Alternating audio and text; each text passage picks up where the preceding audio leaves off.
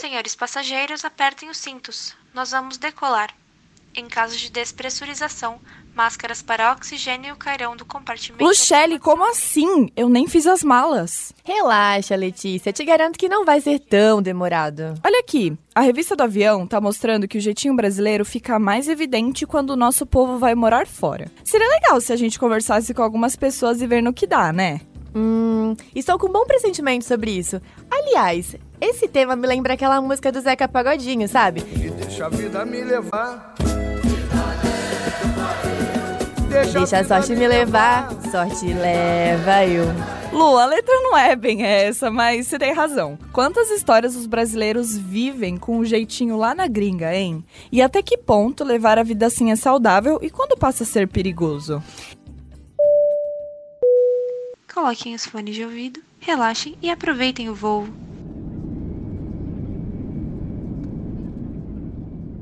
Isso vamos descobrir agora.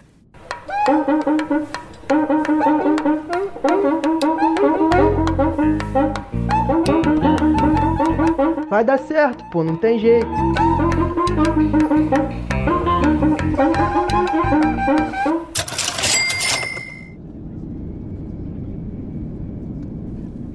Opa, nosso primeiro destino é na terrinha, ora pois. Lá vai Catita, cada dia mais bonita, e o seu vestido de chita tem sempre um ar domingueiro. Sim, viemos conhecer um pouco sobre o Vinícius Mendes, de 25 anos. Ele é técnico na área industrial e está morando em Aveiro, um distrito na costa oeste de Portugal. Olha, antes de Portugal, eu morei um ano e meio em Dublin. Fiquei um tempo com a minha família, depois que eu voltei de Dublin para o Brasil. Estou em Portugal já estou há um ano. Eu morei em quatro, em três distritos diferentes, em quatro cidades diferentes. Morei no sul, morei no norte, não morei em Lisboa, também não tenho essa pretensão. Enfim, em Portugal eu vivi um ano e foi um ano assim bem cheio de, de, de um modo geral, foi um ano bem, bem complicado, até por conta dessa questão de adaptação. Eu tive um ano cheio de aventuras e desventuras. Ai, esta terra ainda vai cumprir seu ideal ainda vai tornar-se um império colonial. Ele falando assim, a gente já começa a imaginar mil coisas, né? Mas aí eu perguntei para ele se ele já praticou o jeitinho brasileiro nessas aventuras. E a resposta foi clara: não. Mas conviver com os portugueses trouxe ensinamentos ao Vinícius. O jeitinho brasileiro, ele nada mais é do que um jeitinho português colonizado. Então, o português tem o hábito de tirar pequenas vantagens, e isso foi algo que foi transmitido ao brasileiro. Toda pessoa aí com pelo menos 20 anos já deve ter assistido Hermes e Renato alguma vez na vida. E é sobre cultura quiling, que fala sobre o jeitinho brasileiro. Um povo identificado por sua cultura, seus costumes e suas pilantragens. Com essa frase, o filósofo Hans Ernesto já definia para sempre a fórmula do brasileiro. Mas é um vídeo espetacular e que utiliza do humor da melhor forma possível para explicar o que é o jeitinho brasileiro e como que veio tudo isso de Portugal. E eu penso dessa forma, acho que o, o português introduziu o jeitinho brasileiro através ali da troca de ouro por espelhos, e, e, então é não é de hoje, muito pelo contrário, data mais de 500 anos. E eu gosto muito desse vídeo porque exemplifica bem. Mesmo que Vinícius não tenha vivido o jeitinho brasileiro lá fora, ele notou que os portugueses têm algo por trás de toda a gentileza com os brasileiros. O português ele vai te tratar como o melhor ser humano do mundo se ele tiver interesse em algo que você é ou possui. Então ele utiliza um sistema de troca de favores.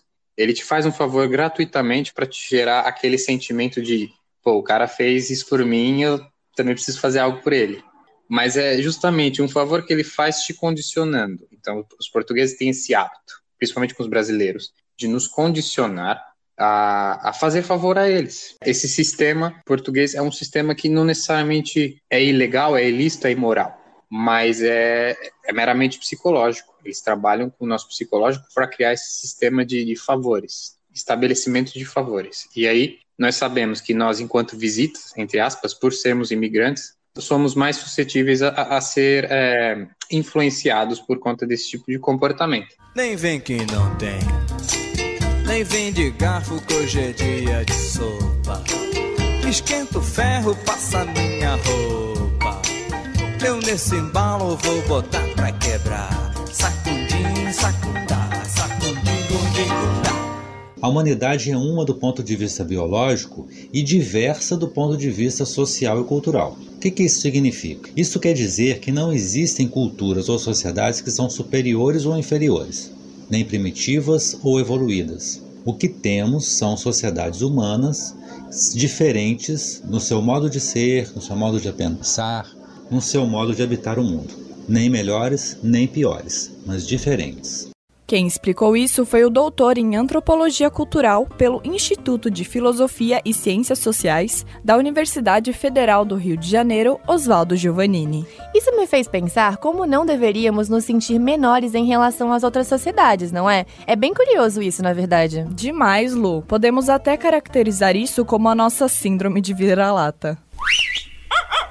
Vira-lata é conhecido como cachorro da rua, come restos de comida e uiva em noites de lua. Então, eu, eu, até, eu até digo, eu até digo com todas as palavras que eu passei a gostar mais do, do meu povo, do povo brasileiro, depois que eu vim para cá. Porque eu percebi que o povo brasileiro vale muito do ponto de vista é, comportamental, do ponto de vista afetivo, do ponto de... o, o brasileiro ele tem uma personalidade especial em comparação com os outros povos. E eu aprendi a valorizar mais quando eu vim para cá. Porque o nosso país é mais está mais em evidência por conta das dimensões geográficas, por conta do povo, por conta, enfim, o Brasil está sempre em evidência. E isso para eles também, eles até consomem muito produto nosso, consomem novelas, consomem filmes, consomem livros, consomem é, muita, muita coisa cultural assim da nossa parte. Então, assim, para eles, essa questão de, de, de, ter esse status, ou é, essa posição de superioridade, para mim não existe. Para mim,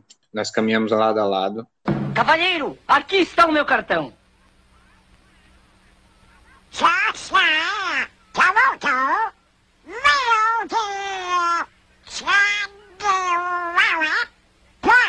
Não, senhor. José Carioca, Rio de Janeiro, Brasil. Tem um dos seus? Tem um dos seus?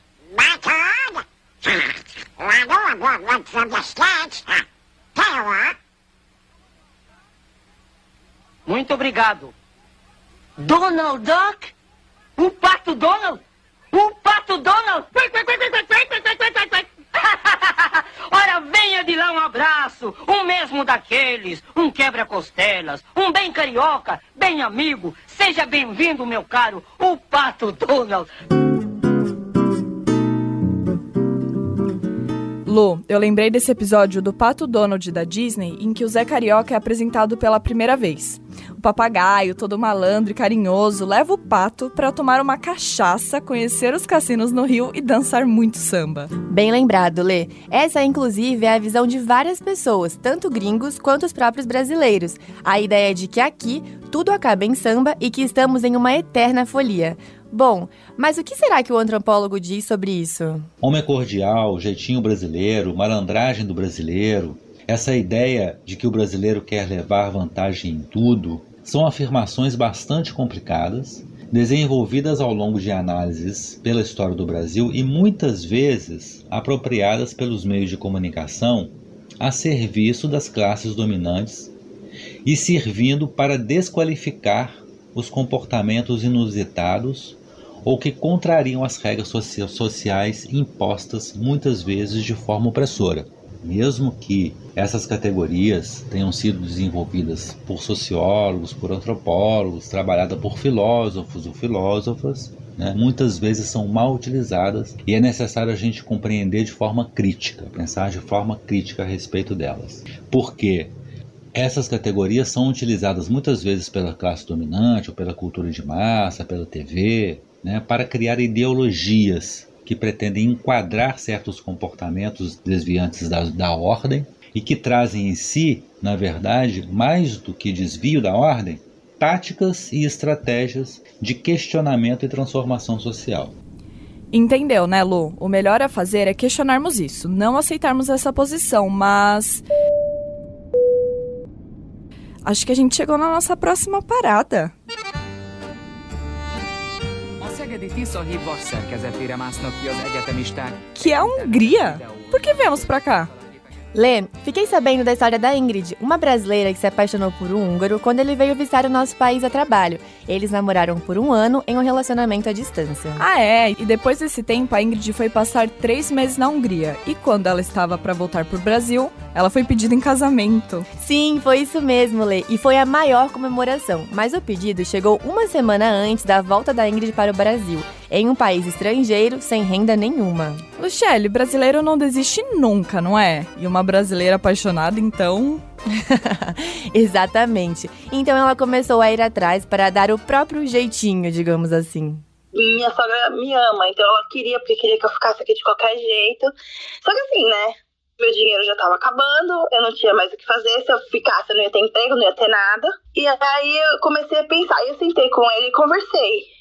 Falei, olha, queria muito ficar com você, casar e tudo, mas eu tô desesperada, não sei como que eu vou fazer pra ficar aqui dependendo de você pra sempre. E aí eu comentei com a minha sogra se ela sabia de alguma loja que vendia miçanga, porque eu já tinha feito isso no Brasil numa época. E aí ela falou, ah, eu sei, um lugar que vende umas pedras muito bonitas, a gente compra, pode fazer sim. Aí vende aqui, uma, eu moro numa cidade pequena, eu moro numa cidade de três horas de Budapeste. Aí a gente foi lá, comprou um monte de... Ela comprou, né? Porque eu já não tinha mais nem dinheiro comprou um monte de pedrinhas.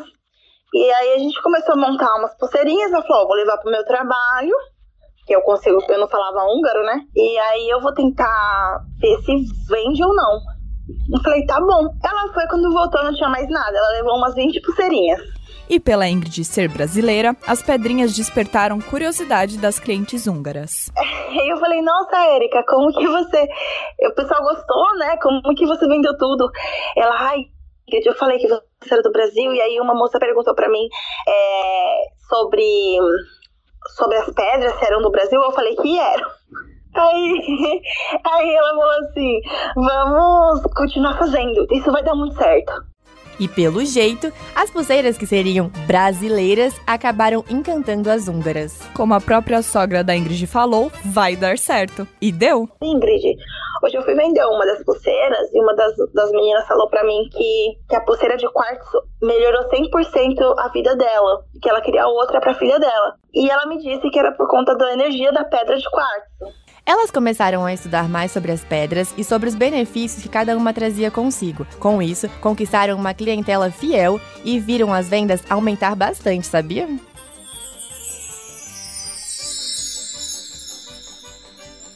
Hoje em dia, a Ingrid não precisa trabalhar com miçangas. Além disso, ela finalmente se casou em uma cerimônia típica húngara e virou mãe de um menino ainda em 2020.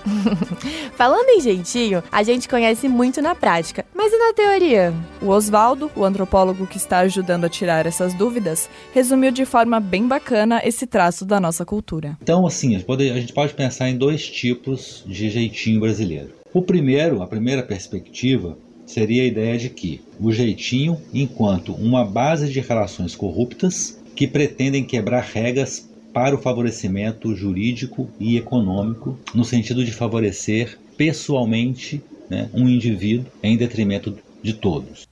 Lu, não sei se você conhece a pesquisa de índice de percepção da corrupção, que é realizada pela ONG Transparência Internacional. Ela é o principal indicador de corrupção no setor público do mundo. Sim, Lê. Ela tem uma escala que vai de 0 a 100, sendo 0 um país altamente corrupto e 100 um país íntegro. Isso, e olha só, a pesquisa mais recente mostrou que o Brasil está com 35 pontos nos levando para a posição de número 106 entre 180 países. Nada bom, né, Oswaldo? Uma segunda forma de ver o jeitinho é enquanto uma prática que é criativa, que improvisa diante das vicissitudes da vida, especialmente diante de circunstâncias sociais e econômicas colocadas por uma sociedade opressora e de classe.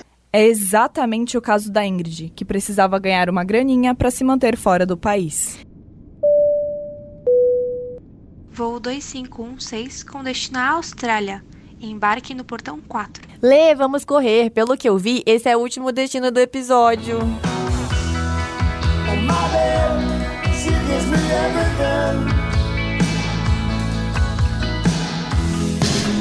Aqui no Vai Dar Certo você viaja bastante, reparou? Estávamos na Hungria e em um piscar de olhos temos uma história para te contar na Austrália. Dessa vez, o Henrique Cidreira teve que dar o jeitinho fora do país. Ele foi para Sydney estudar inglês e decidiu ficar um pouquinho mais. Formado em design de interiores, ele tem 32 anos e morava em São Bernardo do Campo. Ele já iniciou o papo dizendo que a vida nem sempre é tão fácil quanto achamos que seria quando nos mudamos para fora do Brasil. Mas são nessas situações que saem as mais hilárias histórias de jeitinho brasileiro. Quer ouvir só? Aqui na Austrália, por exemplo, é um lugar que tem muito bicho, então peguei casa que pareciam umas aranhas enormes, outras casas que tinha barata e assim vai. É, e aí, depois de aproximadamente um ano, mais ou menos, dividindo casa, dividindo quarto, eu arrumei um lugar né, para morar sozinho. E geralmente aqui tem muitos estúdios porque tem muitos estudantes e tudo mais e é um cômodo com uma cozinha pequena e um banheiro. Acaba pagando um pouco mais barato mas a gente tem o nosso espaço. E óbvio né eu aluguei um espaço sem nada. E aí a gente aqui aqui na Austrália as pessoas colocam muitas coisas na rua muitas coisas. E no começo a gente olha e fala assim: ah, eu não vou pegar nada da rua, não, porque eu não sou mendigo para pegar nada da rua, ou, ou as pessoas têm um pouco de vergonha e tudo mais. E a gente vê que todo mundo pega as coisas na rua e que às vezes as pessoas deixam as coisas na rua e são coisas é, boas e eles até escrevem, né? Ó, oh, vocês podem pegar, é de graça, tá tudo ok, tá tudo bom. Então, eu não tinha cama e nem colchão na época quando eu mudei, quando eu aluguei a minha casa. Hum, interessante. Pensa comigo. Você está em outro país e quer economizar uns trocados. E aí você acha várias coisas legais na rua, ali, de graça, dando sopa. Já ouviu a expressão que cavalo dado não se olha os dentes? Lele, eu concordo plenamente com você. É aquilo, de graça até injeção na testa. pois é. E o Henrique, como um bom brasileiro, viu aí, digamos, uma boa oportunidade. Ele estava precisando de um colchão, mas não queria de jeito algum pegar na rua, já que, como ele mesmo disse, vai saber quem dormiu nesse colchão. Então ele foi em uma loja e comprou um colchão novo. Até aí beleza, mas algo ainda estava faltando mas continuei dormindo no chão, porque o colchão estava no chão, não tinha cama. E aí um dia passando na rua, eu achei uma cama. Falei, nossa, que maravilha, a cama que eu queria era essa mesmo, vou pegar, peguei e trouxe pra casa. E aí eu peguei essa cama e trouxe pra casa. Só que quando eu montei ela na minha casa, ela ocupou a casa inteira. Porque era uma double e o meu colchão é de casal, não é double. E aí não cabia, só que eu não podia colocar de novo na rua, porque é, se eu colocasse na rua, poderia ser multado. Eu falei, agora o que eu vou fazer com essa cama desse tamanho, não consigo usar e ainda não posso pôr na rua. Bom, e se você está se questionando onde que o jeitinho brasileiro se encaixa nessa história? Aí eu falei, ah, vou anunciar e vou vender a cama. Aí eu peguei, anunciei no Facebook a cama, e aí algumas pessoas começaram a mandar mensagem e tudo mais. Eu falei, ah, eu comprei uma cama, mas a cama é, é maior do que o meu colchão, acabou não não coube na minha casa e eu tô vendendo agora. Comprei por tanto, tô vendendo um pouco mais barato, inclusive. E aí acabei vendendo essa cama de um valor X e com esse valor eu comprei uma outra cama. Então uma pessoa veio e retirou essa cama que eu achei na rua um dia e no outro dia a outra pessoa veio e já trouxe outra cama que eu comprei com o dinheiro que eu peguei dessa cama que eu achei na rua. Aí sim, Henrique. Agora que já tem a cama, tá na hora de pensar na comida. Você manja de cozinha? Quando a gente vai para outro país, a gente sente muita dificuldade e muita vontade de comer as coisas que a gente come no nosso país. Comer uma torta, comer um bolo de cenoura. Né? E aí, assim, na, nas casas que eu morava, que era dividido, eu conseguia é, fazer isso, porque eu tinha forno. Só que geralmente em estúdio não, não tem forno, é apenas um fogão, cooktop. E, e aí eu falava, meu Deus do céu, e agora? Como que eu vou fazer um bolo de cenoura? Ou, sei lá, uma torta? Eu não tenho forno. E eu falei, não vou comprar um forninho, porque não tem nem espaço para colocar um forninho aqui na minha casa. Eita, Giovana! O forninho caiu! Uns com tanto, outros com tão pouco. Mas falando sério, o Henrique pensou num jeito de cozinhar sem o forninho. E aí, procurando na internet o jeitinho brasileiro, eu descobri que tudo se pode fazer em frigideira. Então comprei uma frigideira um pouco maior e hoje em dia eu consigo fazer tudo na frigideira. Eu faço torta na frigideira, bolo na frigideira, pizza na frigideira. Então eu aprendi é, praticamente tudo que se faz no forno fazer dentro de uma frigideira usando fogão. Então a, acaba que eu não preciso de forno. As coisas ficam um pouco menores, mas elas ficam saborosas, ficam boas igual como se eu tivesse feito no forno. Meu Deus, Lu, teria coragem de experimentar bolo de frigideira? Ai, Lê, sendo bem sincera, teria sim, viu? Quem me conhece sabe, só não como se fugir do prato.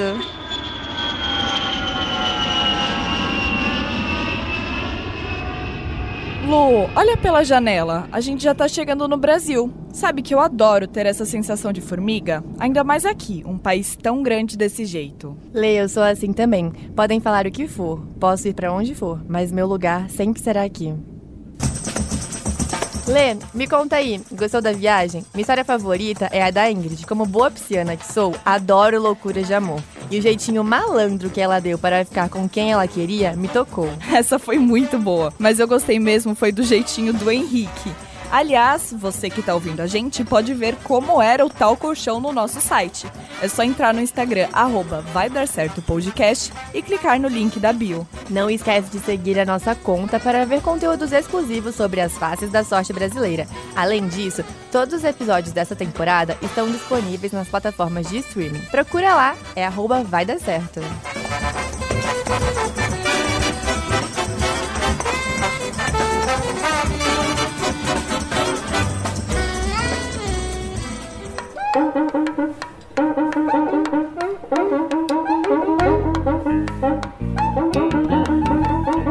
Vai dar certo, pô, não tem jeito.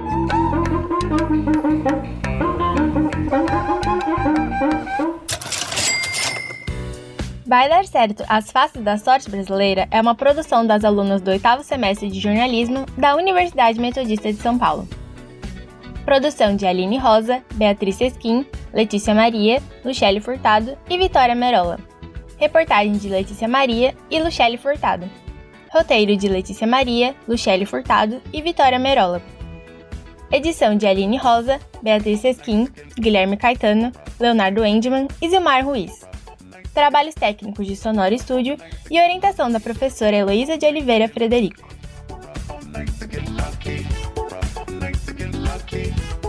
like to get lucky.